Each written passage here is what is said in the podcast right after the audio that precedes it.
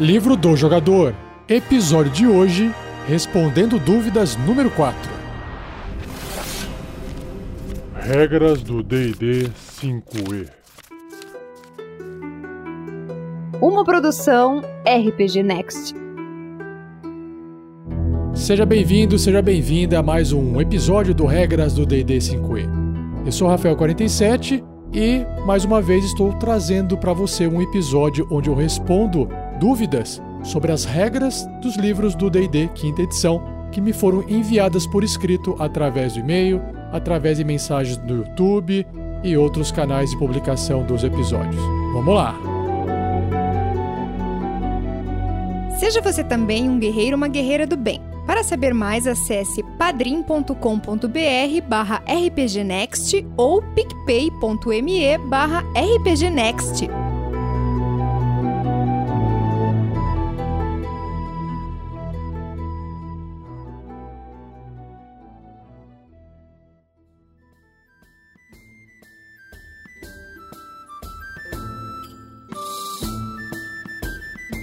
Primeira dúvida foi enviada pela CCC, acho que é assim que fala, C2, C2, C3. É assim que está escrito.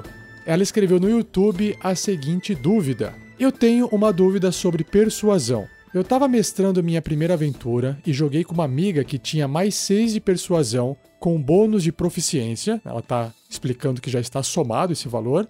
E essa personagem é um bardo. Daí ela ficou tentando persuadir a cidade inteira a lhe dar coisas e ela tirava de 18 para cima toda hora. Como lidar com essa situação? Ela convencia as pessoas a dar itens para ela, a deixar ela dormir de graça, a falar a verdade, coisas assim. Pode isso? Risos, risos. Porque vai chegar uma parte que elas vão entrar em uma torre com muitos itens importantes. E tenho certeza que ela vai tentar persuadir o cara a dar uns itens que ela gostar para ela. Pensei em jogar uma inteligência do outro personagem para fazer um teste resistido. Se, vou chamar assim você para ficar mais fácil. Desculpe estar respondendo essa mensagem talvez tardiamente, porque eu acho que você já passou por essa situação na sua mesa. E eu fiquei curioso agora para saber qual foi o resultado, o que, que você fez para poder resolver essa situação. Conte pra gente aí, escreve pro pessoal também poder acompanhar essa sua saga aí com essa barda ou bardo que fez esses testes acima de 18 e conseguiu obter as coisas. Mas vamos lá, é o seguinte: quando um jogador resolve fazer algo dentro do jogo, a gente tem que parar um pouquinho às vezes e pensar se aquilo que ele está querendo fazer é uma situação muito fora do comum, muito fora do padrão, muito fantasiosa ou não. É claro que a gente está jogando DD, a gente está jogando um jogo de aventura, de fantasia principalmente, e dentro da fantasia, você pode sair voando, você pode ficar invisível, você pode explodir coisas. Então é difícil a gente medir o que, que é absurdo ou não. É igual em um filme de super-herói, onde às vezes as pessoas falam assim: nossa, aquela pessoa caiu ali e não morreu. Ah, mas o monstro que engoliu um caminhão inteiro que nem cabia dentro do corpo dele, para você tá tudo bem, sabe? É que existem essas diferenças, né? Você fala assim, pô, aquela pessoa tem um poder, aquele poder permite aquilo. Fora aquele poder, as regras naturais da física deveriam se aplicar. Só que não é bem assim, senão a coisa ficaria um pouco chata, certo? Mas, na página 174 do livro do jogador, tem uma tabelinha que se chama Classes de Dificuldade Típica. Basicamente, são DCs ou CDs, que são valores de dificuldade para os testes de skill, de habilidade. Então, por exemplo, se você pede para um jogador fazer um teste você tem que definir qual é a dificuldade daquele teste para ele. Se for, por exemplo, uma tarefa muito fácil, a dificuldade é 5. Se for fácil, dificuldade 10. Médio, 15. Difícil, 20. Muito difícil, 25. E perto do impossível, 30. Então perceba que se o personagem começa a ter um nível muito, muito alto, ele começa a ter uma chance cada vez maior de passar nesse teste de dificuldade com dificuldade 30 porque ele começa a ficar um personagem extremamente forte. Mas, para quem tem mais 6 de persuasão, provavelmente está no começo da sua carreira, um bardo ainda, né? Provavelmente ele pode ser nível 1, né? Ele tem lá um carisma alto, que dá um bônus de mais 4 para ele, mais a proficiência que é mais 2, por exemplo. Então, nesse caso, se eu iria sugerir para você o seguinte: se ele está persuadindo alguém a fazer uma coisa que é muito difícil da pessoa aceitar fazer aquilo lá, a dificuldade é 25, porque a tabela de muito difícil é 25. Se ele está tentando fazer uma coisa que você considera perto do impossível, mas é possível ainda, a dificuldade é 30. Então, nesse caso, por mais que ele estivesse tirando 18 para cima, ele só conseguiria passar nos testes que você acha que são muito difíceis se ele tirasse 25.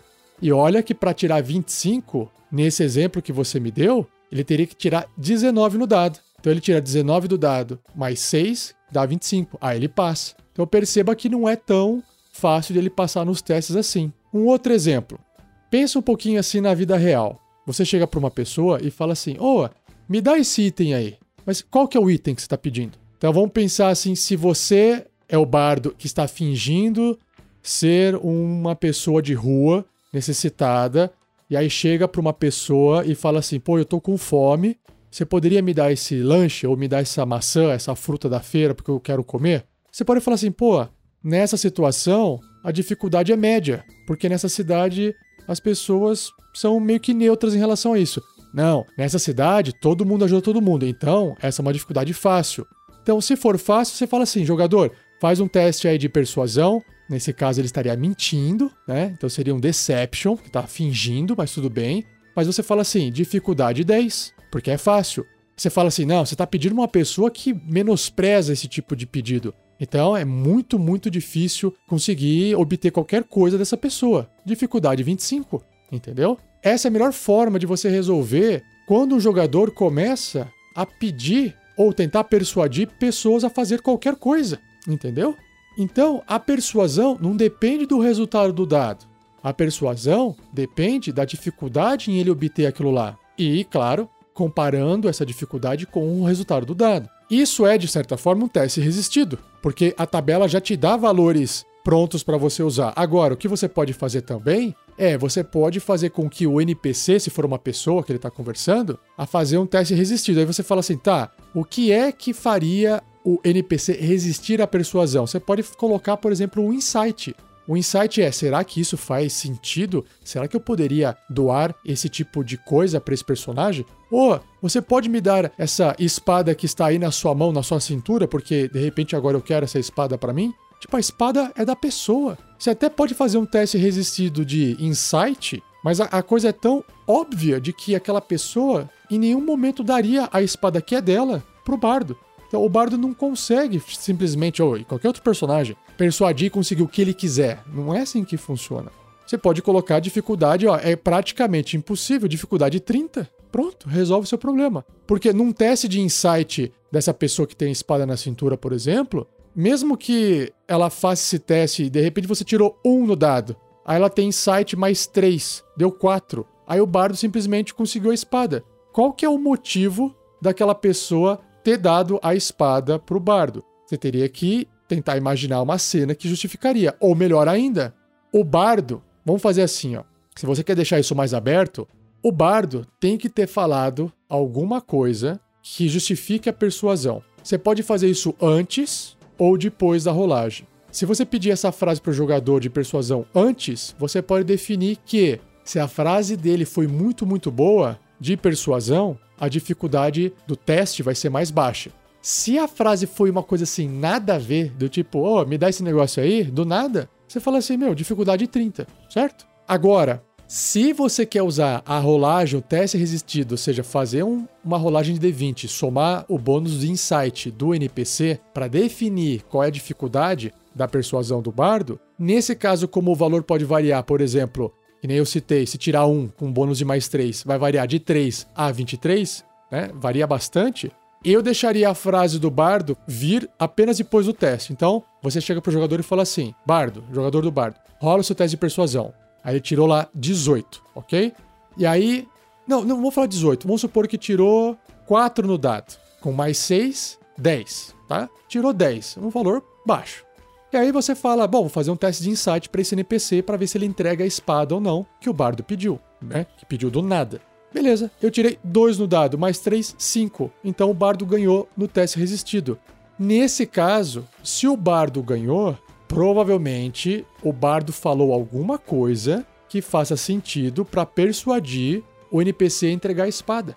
E aí cabe ao jogador, que está controlando o bardo, a inventar uma frase consistente. E você, como sendo mestre, fala assim: pera aí, essa frase não faz sentido algum. Ah, mas eu passei no teste. Não, você só vai obter isso se a frase fizer sentido. Ah, então para que serve a rolagem de dado? Porque a rolagem de dado define se o NPC vai acreditar ou não, se ele vai aceitar ou não a frase que você falou que fez sentido. Porque se não fizer sentido a frase, não tem o motivo de entregar a espada.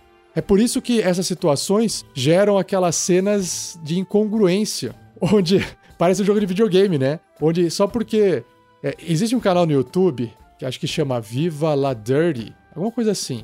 Eles fazem lá um vídeo que se chama Epic NPC, ou em inglês, né? Epic NPC Man, o homem épico NPC. Ele é um carinha que tá na cidade, só que ele imita um personagem de jogo de videogame, tipo Skyrim, né? E aí tem uma cena num episódio que tem uma.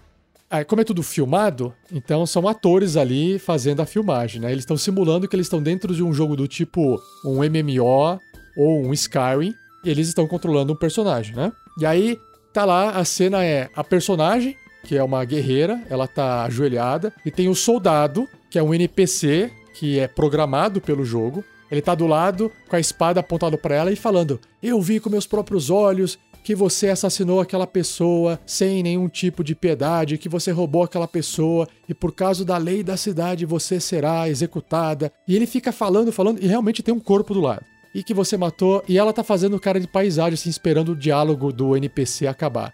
E aí ele pergunta assim pra ela: Você tem alguma coisa que gostaria de dizer antes que a sua sentença seja executada? Aí aparece na tela assim como se fossem as opções do jogo, né, para escolher a resposta no jogo de RPG digital. E aí tem lá a opção de fazer um teste de persuasão.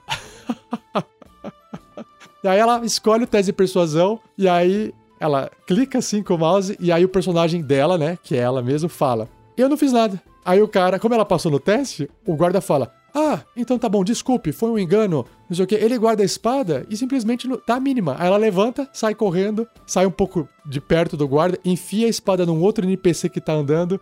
Aí os guardas saem com a espada, saem correndo atrás dela e ela foge. Ou seja, essa inconsistência de você ficar criando uma situação onde existe um teste matemático gera essas situações engraçadas. Se vocês estão se divertindo com essas situações de rolagem de dado que são engraçadas, não tem problema deixar assim. Agora, você me disse aqui na sua mensagem que você ficou preocupada porque eles iam entrar num lugar e aí você não gostaria que o bardo persuadisse lá um cara e começar a dar item para ele, né? Pro bardo ou pra barda, não sei.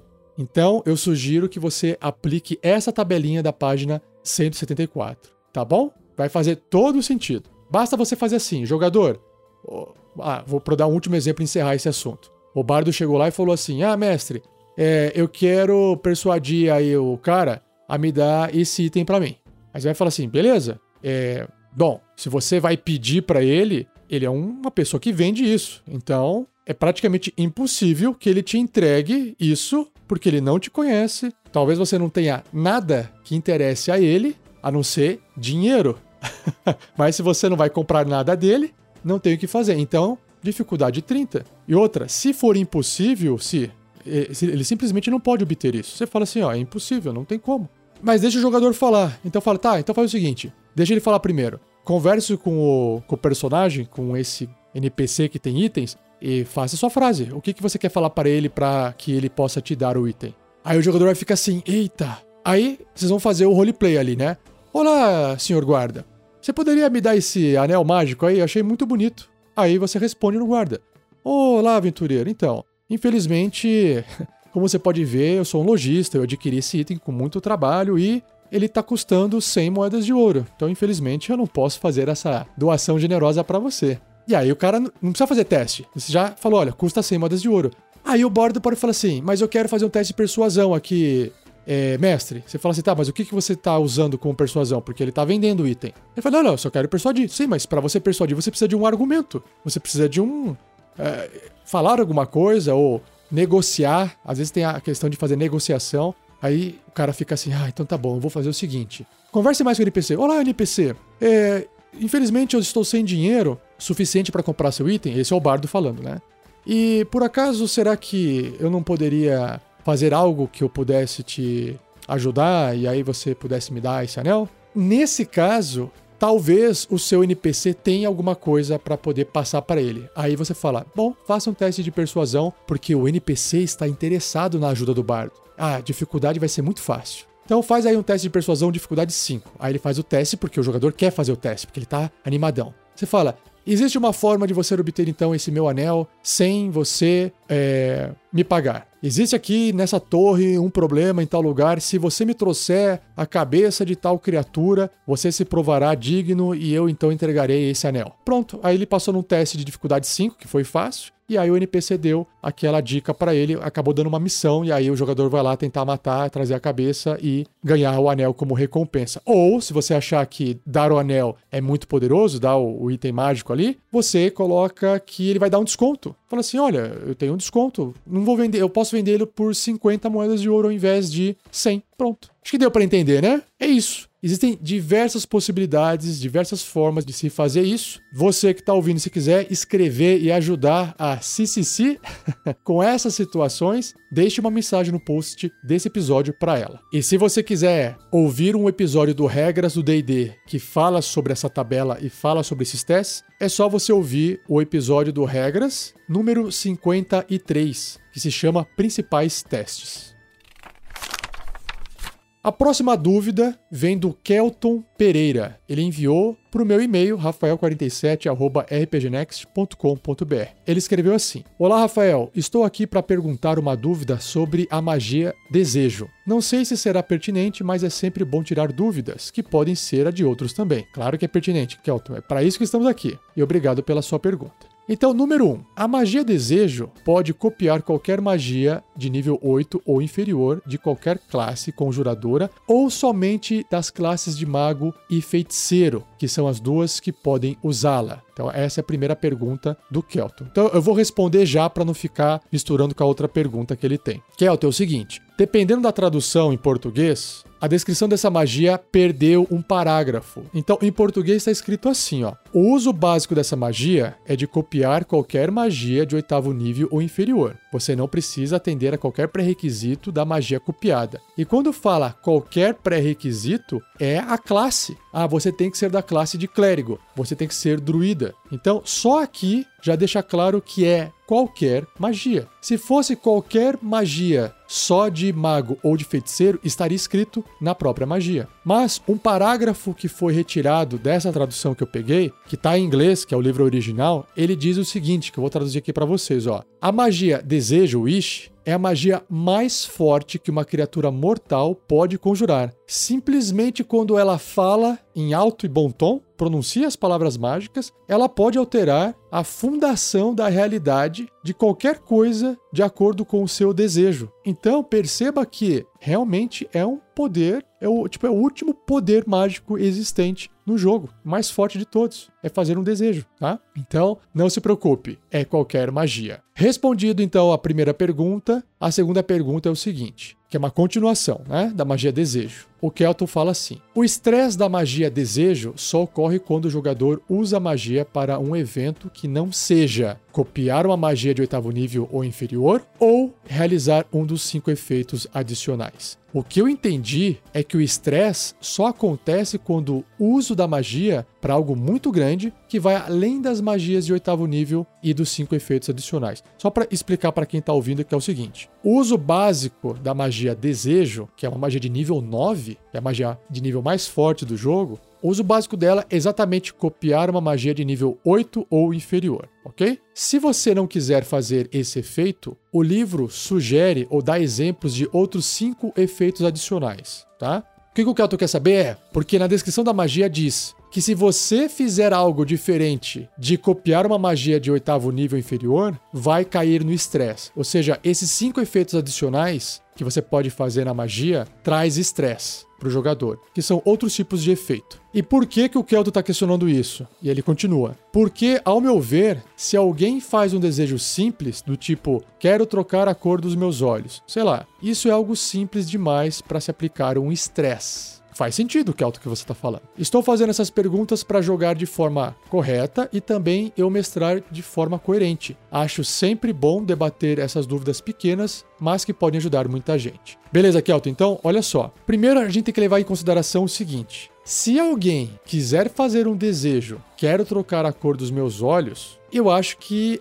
pode parecer um desperdício de uso de magia. A princípio, ok? A princípio, parece que sim, você concorda? Porque existem magias de truque, acho que a prestidigitação, que consegue fazer isso. Mas qual que é a diferença? A diferença é que você trocar a cor dos seus olhos é permanente aqui na magia do Wish. E num truque, ela vai durar o tempo da magia. Aí você fala assim, cara, mas trocar a cor do olho é uma coisa assim irrelevante. Como é que isso pode gerar estresse para a magia Wish? Se você desejou algo que é irrelevante, o problema é seu. Você não pode julgar se aquilo é ou não relevante, porque a pessoa escolheu fazer algo com a magia de desejo irrelevante. O fato de ser irrelevante não faz a magia ser mais ou menos estressante. Porque senão, você fala assim: eu tenho um desejo, eu quero trocar a cor do meu olho. Você trocou a cor do olho? Aí você faz. Agora eu quero trocar a cor do meu cabelo. Quero trocar a forma da minha cabeça. Agora eu quero ter orelhas compridas. Agora eu quero ter nariz curto. E você vai mudando, vai fazendo uma plástica mágica na sua aparência pouco a pouco. Você poderia fazer isso só de uma vez. Mas perceba que, dependendo da situação de jogo, dependendo da história que você estiver jogando, às vezes trocar a cor dos seus olhos, ou o jogador quer trocar a cor dos seus olhos, pode ser diferença entre a vida e a morte. Então, imagina uma situação: o seu personagem, que tem olhos negros, chegou numa cidade onde todo mundo só tem olhos verdes. E aí todo mundo começa a olhar muito estranho para você. Com o tempo, você vai descobrindo que todas as pessoas que tinham olhos naquela cidade que não tinham olhos verdes foram presas ou foram assassinadas. Porque tem um nego maluco lá que tem, sei lá,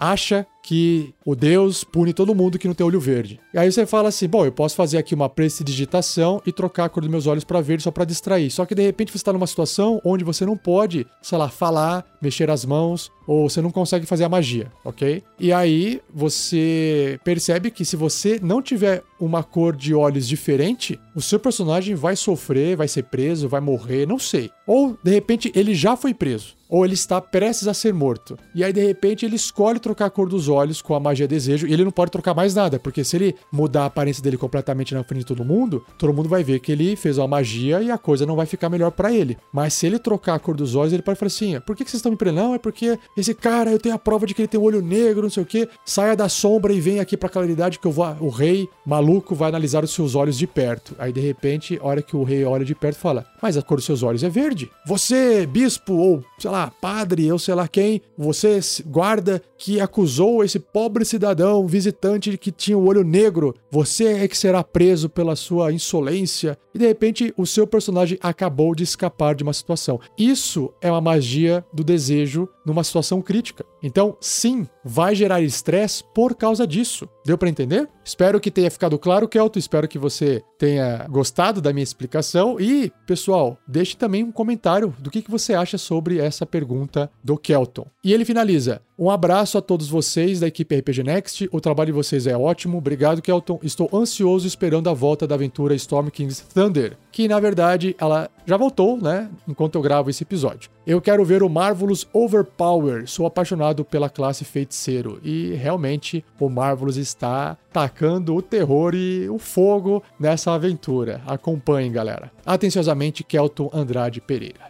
Ah, e se você quiser ouvir mais sobre magias fortes de nível 9, principalmente de abjuração e conjuração, que é a magia Wish, desejo, ouça Regras do D&D, episódio 113, 5 magias de nível 9, abjuração e conjuração. Próxima pergunta também veio de Kelton Pereira. Ele escreveu o seguinte, continuando. Bom dia, boa tarde, boa noite, Rafa47, tudo bem? tudo bem, Kelton? Passou um tempo entre a sua primeira mensagem de e-mail e essa, mas aqui no episódio é relevante. Então ele escreve: Aqui é Kelton Pereira de Itabira, Minas Gerais, novamente, e estou de volta para saber se você poderia me auxiliar em outra dúvida. Essa referente ao episódio 117 do Regras do DD 5E, que fala sobre as condições. A minha dúvida se baseia nas condições inconsciente e paralisado, pois ambas geram um acerto crítico caso o atacante esteja a um metro e meio do alvo. Então, pera, calma, pausa. Kelton, é, vamos lá, só vou te corrigir um pouquinho aqui. Elas não geram um acerto crítico caso o atacante esteja a um metro e meio. Não, só será um acerto crítico se o ataque acertar. O ataque é feito com vantagem contra uma criatura inconsciente ou paralisada, se o atacante estiver adjacente. Se acertar esse ataque, aí sim é crítico. Então ainda tem que ser feito o ataque, beleza? Ou seja, existe a chance de errar, mesmo sendo um ataque com vantagem. Inclusive, se no ataque com vantagem, rolando os dois D20 para tentar acertar, o atacante tirar um e um, é uma falha crítica, tá bom? Então, continuando o e-mail do Kelton. Quero propor aqui uma situação e queria saber qual a melhor maneira de abordá-la. Então vamos ver. Caso um ladino de nível 3 que tenha pegado o arquétipo assassino e esteja usando uma arma corpo a corpo de ladino ou com a propriedade finesse, realize um ataque com uma dessas duas condições paralisado ou inconsciente. Então, beleza. Tô imaginando o ladino de terceiro nível, assassino, né? Usando lá uma arma finesse, porque acho que tem pré-requisitos para fazer alguma coisa que ele vai descrever, e tá do lado do seu alvo que está paralisado ou inconsciente. Se a criatura estiver surpresa, que é uma outra condição entre aspas, se é que tem como ser surpreendida quando se está inconsciente, é, sim, né? Na verdade, se você está inconsciente, nada importa. Qualquer coisa vai ser uma surpresa para você. Gerando outra dúvida, ele escreve, mas acredito que seja possível ser surpreendido estando paralisado. Sim, olha só, estando inconsciente, tanto faz a condição de surpresa. É irrelevante porque você está inconsciente, você não tem noção da redondeza das coisas, tá? E isso está descrito no próprio livro, na condição inconsciente. Agora, paralisado, você ainda enxerga, você ainda ouve, né? Então ele está ainda consciente em relação ao ambiente que o cerca. Então, sim, uma pessoa paralisada pode ser surpreendida ou não. E aí ele escreve aqui, né? Isso permitiria o ladino usar o assassinar, que é uma habilidade do ladino, ou seja, seria um acerto crítico. Já a gente lê o que é o assassinar. Neste caso, o crítico seria dobrado, ou seja, um crítico do assassinar mais um crítico ocasionado pela condição. Ele fez essa pergunta. Para mim, faria sentido ser o dobro, o dobro do crítico, né? Já que se o alvo está paralisado ou inconsciente, o ladino teria muita facilidade em acertar uma parte vital. E a mesma dúvida eu gostaria de estender para um ladino de vigésimo nível. O ladino de vigésimo nível, que está no arquétipo assassino, ganha o golpe letal. O alvo teria que fazer um teste de constituição, porque nas condições paralisado e inconsciente, ele só falha em teste de força e destreza. Tá? Então até aqui tudo bem. Se o alvo não conseguisse passar no teste, quer dizer que o ladino daria um crítico quadruplicado? Gostaria de saber como você iria narrar uma cena dessas. então vamos lá, Kelton.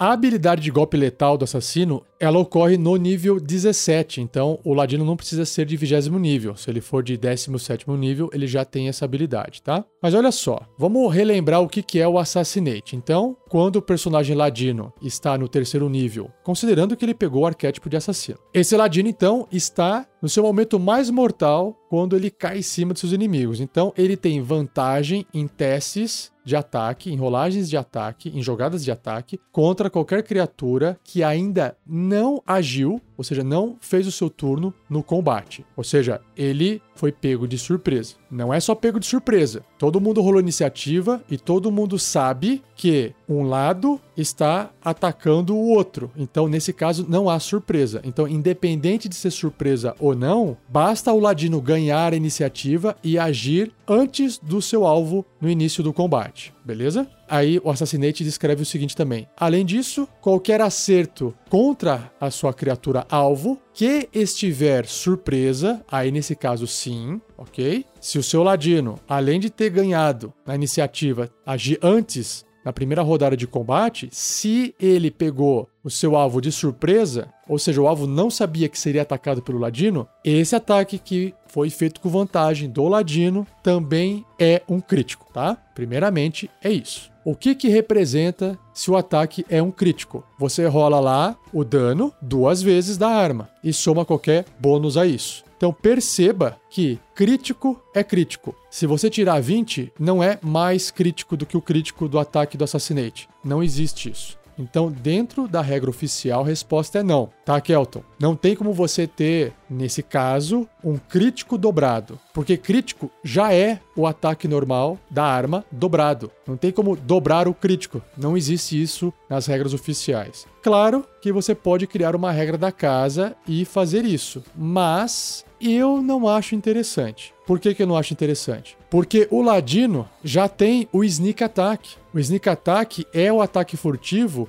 que é a ideia de você estar tá acertando um ponto vital. Quando você tem um crítico também com Sneak Attack, você vai dobrar os dados da arma, você vai dobrar os dados do Sneak Attack e o dano vai ser gigantesco. Então, não faz sentido ficar dobrando o valor do crítico. Crítico é crítico por si só. E todo ladino tem essa habilidade de sneak attack. Já vai ser um golpe extremamente mortal. É aquela coisa. Se, sei lá, você acertou lá o ataque no coração, não existe, ah, eu acertei o ataque no coração, no centro do coração, atravessei o coração, explodiu o coração. Quem diz isso é a quantidade de dano. Não é porque o crítico vai ser quadruplicado que o dano vai ser maior. Quer dizer, o dano seria maior, mas não, não é isso que descreve a cena. E outra, não faça essa regra da casa, porque se de repente existe um NPC ladino e esse NPC atacar um personagem da partida, ele pode acabar matando sem a chance daquele personagem fazer testes de morte. Mata num ataque só porque o dano vai ser, sei lá, vai dar 100 de dano, vai dar 80 de dano. Não faz sentido isso, tá? Então assim, indo agora pro Death Strike, que é o golpe letal, que diz né, que o Ladino se torna o mestre da morte instantânea, ou seja, quando ele ataca uma criatura que está surpresa, essa criatura precisa fazer um teste de resistência de constituição com dificuldade 8, mais a destreza, mais o modificador de destreza, mais a proficiência do Ladino, que vai ser acho que 6, lá no nível 17, se eu não me engano.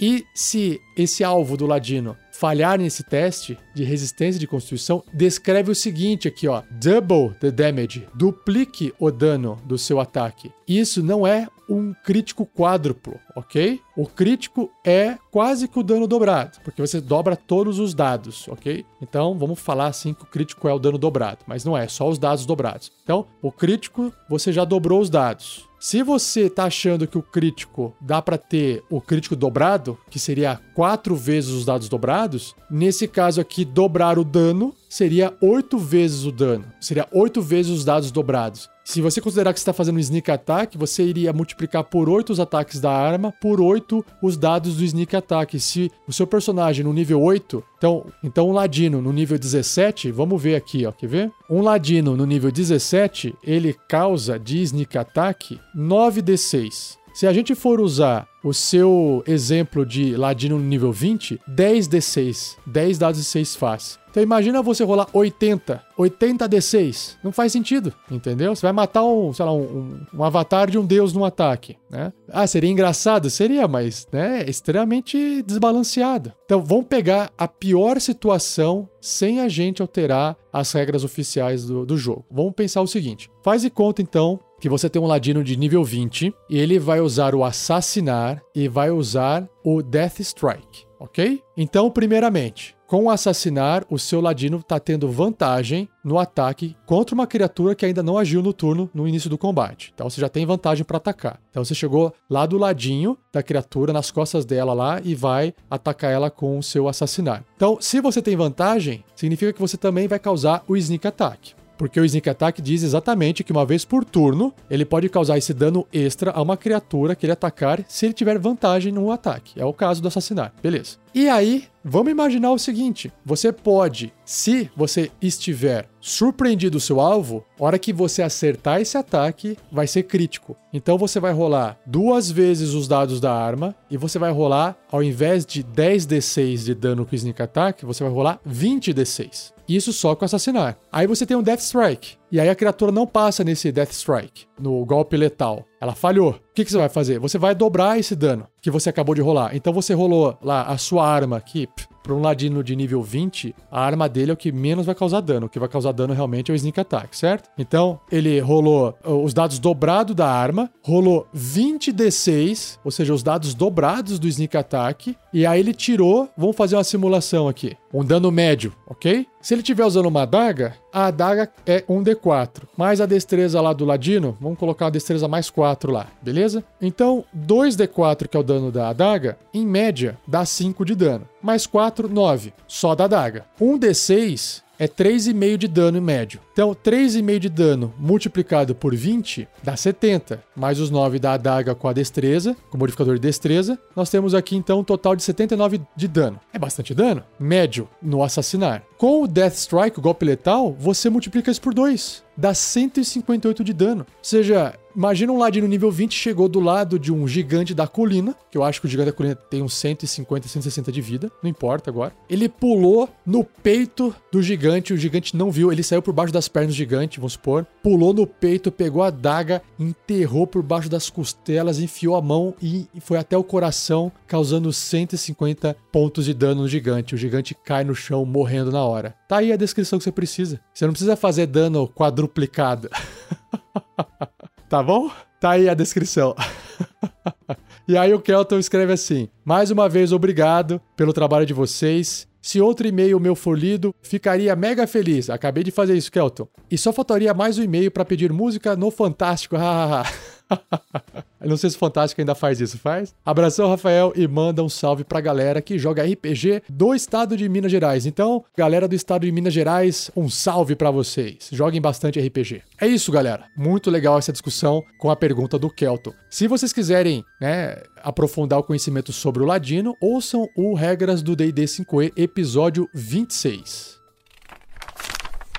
Próxima pergunta, agora uma pergunta mais curtinha, veio também do YouTube. Quem escreveu foi o O Armeiro. Ele falou assim: Se eu tiver proficiência com armadura média, eu começo a campanha com alguma armadura ou devo comprar na campanha? Ou comprar antes de começar e diminuir as peças de ouro que eu começo? Então vamos lá. É, Armeiro, funciona assim, claro. Você pode conversar com o seu mestre e vocês podem combinar o que vocês quiserem. O RPG é assim. Mas, para seguir as regras do livro, funciona da seguinte forma: ou seu personagem recebe uma quantidade de dinheiro, ou ele começa com os equipamentos iniciais que estão descritos na classe do seu personagem e no equipamento inicial, além de vir um tipo de armadura ou não, às vezes pode vir um escudo ou não, aí você pode escolher, tem lá um lugar que você pode escolher geralmente a arma, né? Às vezes vem um restinho de dinheiro, umas moedinhas extras lá, que é tipo uns trocados lá, tá? Então você opta, ou você usa o dinheiro, ou você usa o equipamento inicial, se você quiser seguir a regra do livro, tá bom?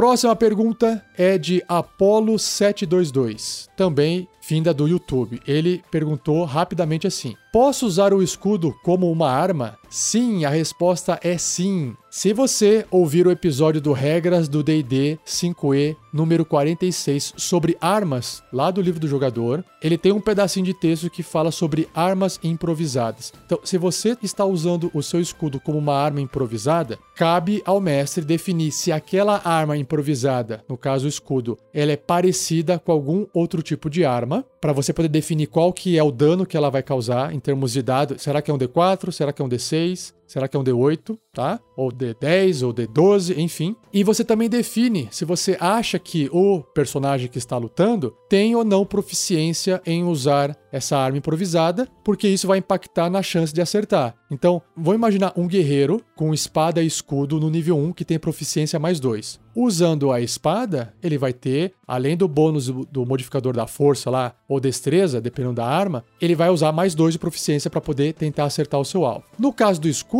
o escudo não é uma arma que é feita para cortar, não é uma arma que é feita para bater e causar um estrago muito grande em termos de dano, igual uma arma, igual uma espada, igual uma massa. Então, o que eu faria? O escudo causa 1d4 de dano, mas no caso de um guerreiro, o guerreiro sabe lidar com armas. Eu deixaria ele com o bônus de proficiência para fazer um ataque com o escudo. Por exemplo, ele tá lutando e ele quer bater com o escudo na criatura que tá do lado. Eu deixaria. Ou seja, ele bate com a espada normal e se bobear, é que o escudo não é uma arma leve, então ele não poderia bater com a arma e usar ação bônus para bater com o escudo. Isso não daria, né? Porque não, não é uma arma leve. Mas ele é uma arma improvisada, então você pode escolher ou bate com a espada ou bate com o escudo. Não faria sentido se o seu guerreiro, nesse exemplo que eu dei, segurando a espada, optar por bater no escudo. Não faz sentido nenhum. Agora, olha só, presta atenção no RPG, presta atenção no roleplay. Nada impede do guerreiro fazer um ataque com a espada e o narrador, o jogador narrador, falar assim: mestre, é o seguinte, ó, é, eu tô batendo com a espada, mas eu quero narrar que eu bati com o escudo, beleza? Porque eu tô trocando o ataque da espada pelo ataque com o escudo. O dano vai ser o mesmo, não é o dano do escudo em si, ainda é o dano da espada. Mas pra narrativa, eu quero falar que o meu guerreiro bateu com o escudo porque vai ficar legal que eu quero fazer sair sangue do nariz dessa criatura. Eu quero, né? Pronto, não, eu não vejo problema. Faz o ataque com a espada, mas você basicamente bateu com o escudo. Agora, se o seu personagem perdeu a espada e só tá com o escudo, aí é diferente. Aí ele quer bater com o escudo. Nesse caso, eu reduziria o dano. Vamos supor, em vez de ser uma espada longa que causa 1d8 de dano, com uma mão só, ele vai causar 1d4 o escudo, ok? Vai aplicar o modificador de força ou da destreza, se for o caso, não tem problema nenhum. Só que o dado de dano é 1d4.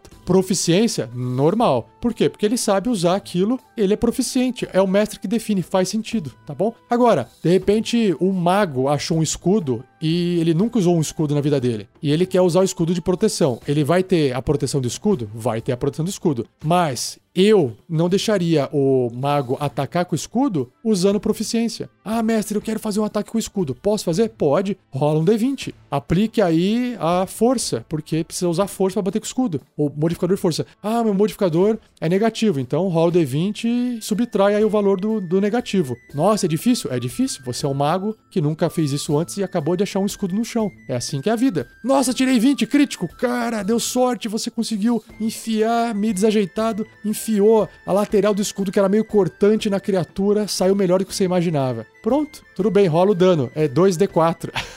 não vai fazer muita diferença. E ainda tem a subtração do, do modificador negativo da força, né? Então imagina isso. Mas dá para fazer. Fechou aqui? Beleza? Ficou bem explicadinho? Espero que eu tenha ajudado, Apolo. Próximo e-mail. Felipe Queiroz também escreveu o seguinte: Olá pessoal, beleza na mesa? Beleza, Felipe? Tô tentando criar um bárbaro, mas tô na dúvida entre raças: anão da montanha ou meio orc. Já que nenhuma outra raça se encaixa bem. Tá, vou tentar entender o que significa encaixar bem. Continuando. Outro grande problema é o CA, ou a classe armadura dele, que para todos os efeitos sempre ficará 15, considerando que está usando um machado grande, um machado pesado, um machado de duas mãos, né? não está usando escudo. Como resolvo o problema da CA mantendo um bom dano? Desde já agradeço Rapaze, acho que é assim que fala.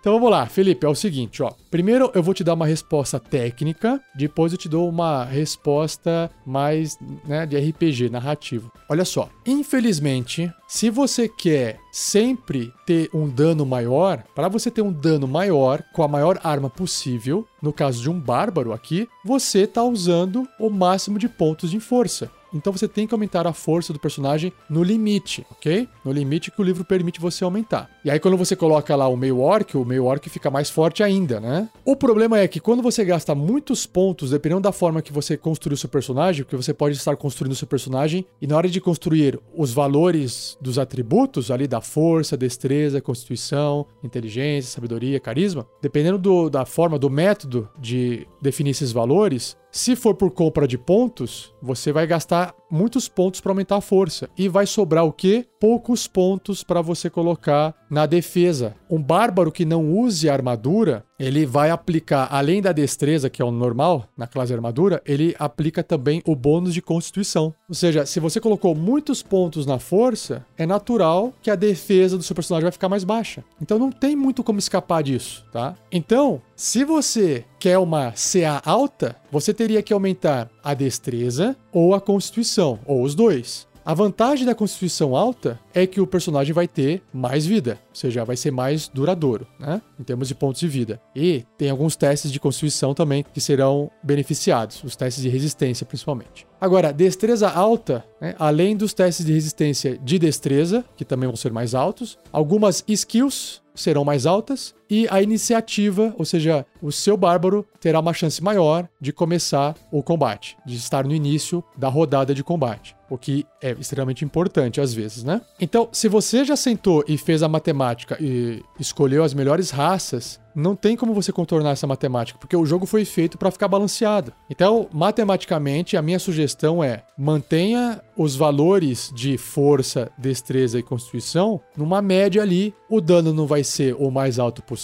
a destreza não será a mais alta possível e nem a constituição será a mais alta possível. Mas será tudo ok, tudo alto, mas não tão alto. Pronto, você tem um personagem balanceado que vai ter vida legal, vai ter uma destreza legal e vai ter um dano legal. Acho que isso resolve para você. A não ser que você queira realmente falar assim, cara, eu tô nem aí para minha defesa, eu quero tentar aumentar o dano ao máximo. Ou eu não me preocupo tanto com o dano e eu quero ter muita destreza, muita constituição, que no longo prazo eu acho que é a melhor opção, inclusive, tá, Felipe? No começo, aquele mais um ou menos um, mais dois ou menos dois de dano, parece fazer muito mais diferença quando você luta com o Goblin. Mas quando o personagem começa a ficar num nível mais alto e lá no fim ele começa a pegar umas criaturas bem diferentes, vai fazer uma diferença maior você às vezes ter mais um na iniciativa ou mais dois na iniciativa e começar o combate antes e não causar um de dano a mais ou ter uma constituição mais alta, com um ponto de constituição a mais, o seu personagem no nível 20 tem 20 pontos de vida a mais. Tá? Se ele tiver dois pontos de constituição a mais, ele vai ter 40 pontos de vida no nível 20, só por essa diferença. E às vezes esses 20 ou 40 pontos de vida, cara, é um ataque de uma criatura. O seu bárbaro dura um turno a mais vivo no combate. Então faz toda a diferença, tá? Então essa é a minha sugestão em termos matemáticos. Agora, a resposta narrativa para isso é o que eu sugiro tanto para você quanto para os outros jogadores. Não escolher tudo matematicamente. Escolha o que te dê prazer de jogar. E prazer que eu digo é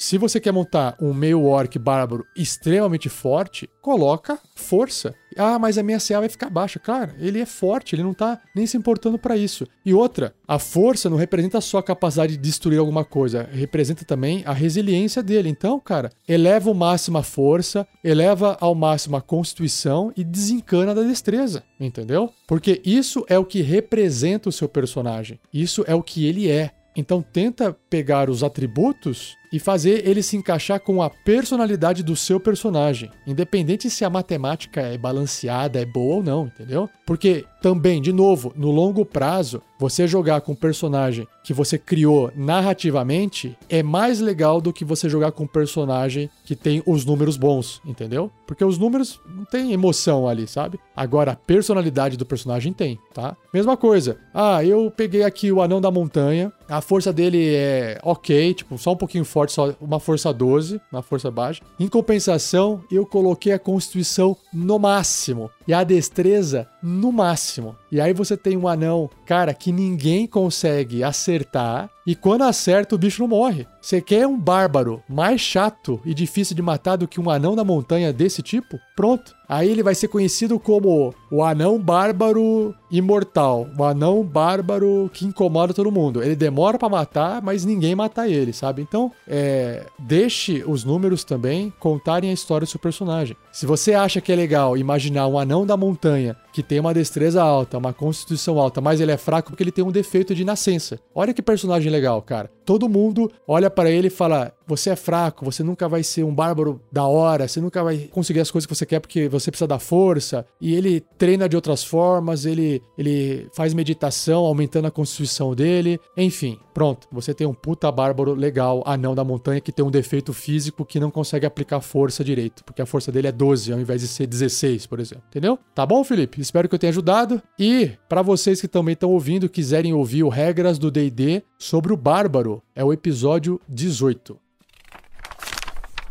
E para fechar esse cast de perguntas, que tá bem longo, mas acho que tá bem legal. A última pergunta é do Marcos Antônio. Na verdade, é um comentário que ele fez numa live. Deixa eu dar o contexto antes, tá, para vocês. Nós no momento dessa gravação, estou gravando aqui no mês de março de 2020 esse episódio de respostas e a gente vem fazendo lives no YouTube da aventura da Storm King's Thunder, a tormenta do Rei da Tempestade, a segunda temporada. E no último episódio, que a gente jogou, aconteceu uma cena. Então, cuidado que eu vou aqui dar spoilers, tá bom? Se você quer ver a aventura, quer acompanhar sem spoilers e ainda não viu, não ouça o que eu vou falar agora. Então, vamos lá. Então, estava ocorrendo um combate contra gigantes o Magal, que estava envolto por completa escuridão, porque tá noite e ele tá fora de fonte de luz, ele resolve disparar uma flecha contra um gigante que não estava enxergando ele, porque ele estava dentro da, da escuridão. Então, o Magal tá enxergando o gigante porque o gigante está perto da luz, mas o gigante não enxerga o Magal porque o Magal está dentro da escuridão. Então, para todos os efeitos, o Magal está invisível para o gigante. Quando um personagem está invisível para o seu alvo, você faz um ataque com vantagem contra esse, esse alvo, certo? Só que o gigante, porque ele estava sendo atacado diversas vezes, ele resolveu entrar no modo esquiva. Ele colocou a mão assim na frente do corpo para se proteger e ele entrou no modo esquiva. O que, que significa o modo esquiva? O modo esquiva é todo ataque feito contra você é feito com desvantagem. Então, se o Magal tem vantagem no ataque, essa vantagem ela é anulada pela desvantagem do gigante em esquiva, que é o, a ação de dodge, ok? Então, o Magal teria que fazer um ataque normal contra o gigante. Só que aí o Thiago, que é o jogador do Magal, falou que ele queria gastar a sua inspiração para poder fazer o ataque com vantagem. E aí o que, que eu fiz? Eu deixei, porque eu achei que era interessante. E o Marcos Antônio escreveu o seguinte: Opa, pessoal, adorei o combate, com o jogo de luz e sombra, só teria uns pontinhos que eu queria mencionar. Aí ele falou um ponto lá que eu tirei aqui que não faz sentido falar para vocês. E o número 2 ele escreveu assim: no caso da vantagem e desvantagem, elas não se sobrepõem, elas se anulam por completo, independentemente da quantidade no sentido que se uma condição impõe, por exemplo, desvantagem e 4 põe vantagem, a rolagem não se transforma em vantagem, fica como rolagem normal. E só isso. Qualquer dúvida, basta olhar no livro do jogador no capítulo 7, na página 173, vantagem e desvantagem. Respondendo então Marcos Antônio. Marcos, você está certo. E sim, eu sei e sabia dessa regra naquele exato momento. Acontece que o livro do jogador criou essa regrinha para evitar essa matemática maluca. Ah, eu tenho desvantagem. Ah, mas eu tenho vantagem contra você por causa disso. Então anulou. Mas eu também tenho outra vantagem contra você por causa disso. E você não teria como somar inúmeras vantagens para poder passar por uma desvantagem e depois passar por um ataque normal e deixando com vantagem. Realmente não tem como acontecer isso. Por quê? Porque senão fica uma sacanagem. A pessoa fica fazendo aqueles combos e o pessoal se perde na matemática. E a ideia do D&D Edição é simplificar o sistema, fazer um combate mais rápido, né? Ficar fazendo essa coisa de ficar calculando todos os mínimos detalhes. Ou tem vantagem, ou é normal, ou tem desvantagem. Só que no uso da inspiração, eu resolvi que a inspiração, que inclusive é uma coisa que o pessoal vota no término da live, qual jogador que melhor interpretou seu personagem, ele ganha inspiração, aquela inspiração, ela faria todo sentido em trazer uma vantagem, entendeu? Então é isso. Eu achei que naquele momento era mais emocionante, era mais legal, porque o jogador também gastou a vantagem dele, ele não poderia usar em outro momento. Por que ele não pode gastar e obter a vantagem, né, naquela situação? Então, realmente foi naquele momento uma regra da casa que eu apliquei. Agora, Lembrando, não só para o Marcos Antônio, mas para todo mundo que está ouvindo. Se eu fiz isso valer para o jogador, vale para o mestre. Então, se o mestre quiser fazer a mesma coisa com um NPC, com um monstro contra os jogadores, ou os personagens dos jogadores, o mestre tem direito de fazer a mesma quebra de regra. Então, não tem muito problema você às vezes mudar a regra de um lado, desde que você mude a regra para todo mundo, porque o mestre está jogando com os monstros que é contra os personagens e vice-versa. Então, mudou a regra para um, muda a regra para o outro. E eu vou te falar uma coisa, Marcos. Quando você acha que tem uma vantagem nas regras que estão beneficiando os jogadores, se é uma regra que qualquer NPC pode usar, quem vai estar tá sendo prejudicado são os próprios jogadores. Se é uma regra específica de uma magia que só o mago tem, aí realmente só o mago vai ser beneficiado. Mas se é uma regra base do sistema de combate, por exemplo, qualquer outro combate, eventualmente, ao longo das partidas, os monstros também vão acabar usando aquela vantagem em combate contra os personagens jogadores, e no final das contas, essas mudanças sempre vão dar uma pequena vantagem para os monstros no longo prazo, tá bom? Espero que tenha ficado claro. Brigadão, cara, pelo toque porque outras pessoas leem seu comentário e outras pessoas ficam sabendo também dessa regra. E aí depois o, o Marcos também deixou um terceiro comentário aqui que tem a ver com algo específico da aventura ao vivo que não cabe eu trazer nesse episódio de dúvidas para vocês. Mas se você quiser ler o restante da mensagem do Marcos Antônio, basta você acompanhar a aventura da SKT SKT ou os podcasts da SKT, porque a gente vai ler esse comentário dele, ou dependendo de quando vocês estiverem ouvindo esse episódio, eu já li o comentário dele na íntegra no Pergaminhos na Bota no final dos episódios da SKT nos podcasts editados, tá bom? Espero que eu tenha respondido todas as dúvidas para vocês.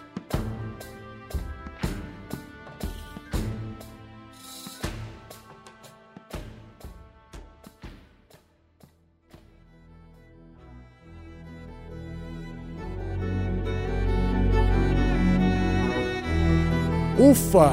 E assim eu encerro mais um episódio sobre dúvidas do Regras do D&D 5e. Espero que você tenha gostado. E se ainda tem mais gente com mais dúvida, pode escrever para mim em rafael47@rpgnext.com.br ou pode escrever no post do episódio no YouTube ou no site onde você puder escrever, tá bom? Não se esqueça de compartilhar. Um muito obrigado pro editor Gleico Vieira Pereira e se você puder nos avaliar nos aplicativos de podcast no iTunes com quantas estrelas forem possíveis que você acha que vale a pena e isso torna o nosso canal mais visível, tá bom? Ajuda a propagar o projeto. Agradeço mais uma vez a todo mundo que participou e me enviou essas questões. Vocês ajudaram a fazer mais um episódio fantástico como esse. Valeu, pessoal. Obrigado, um abraço e até o próximo episódio.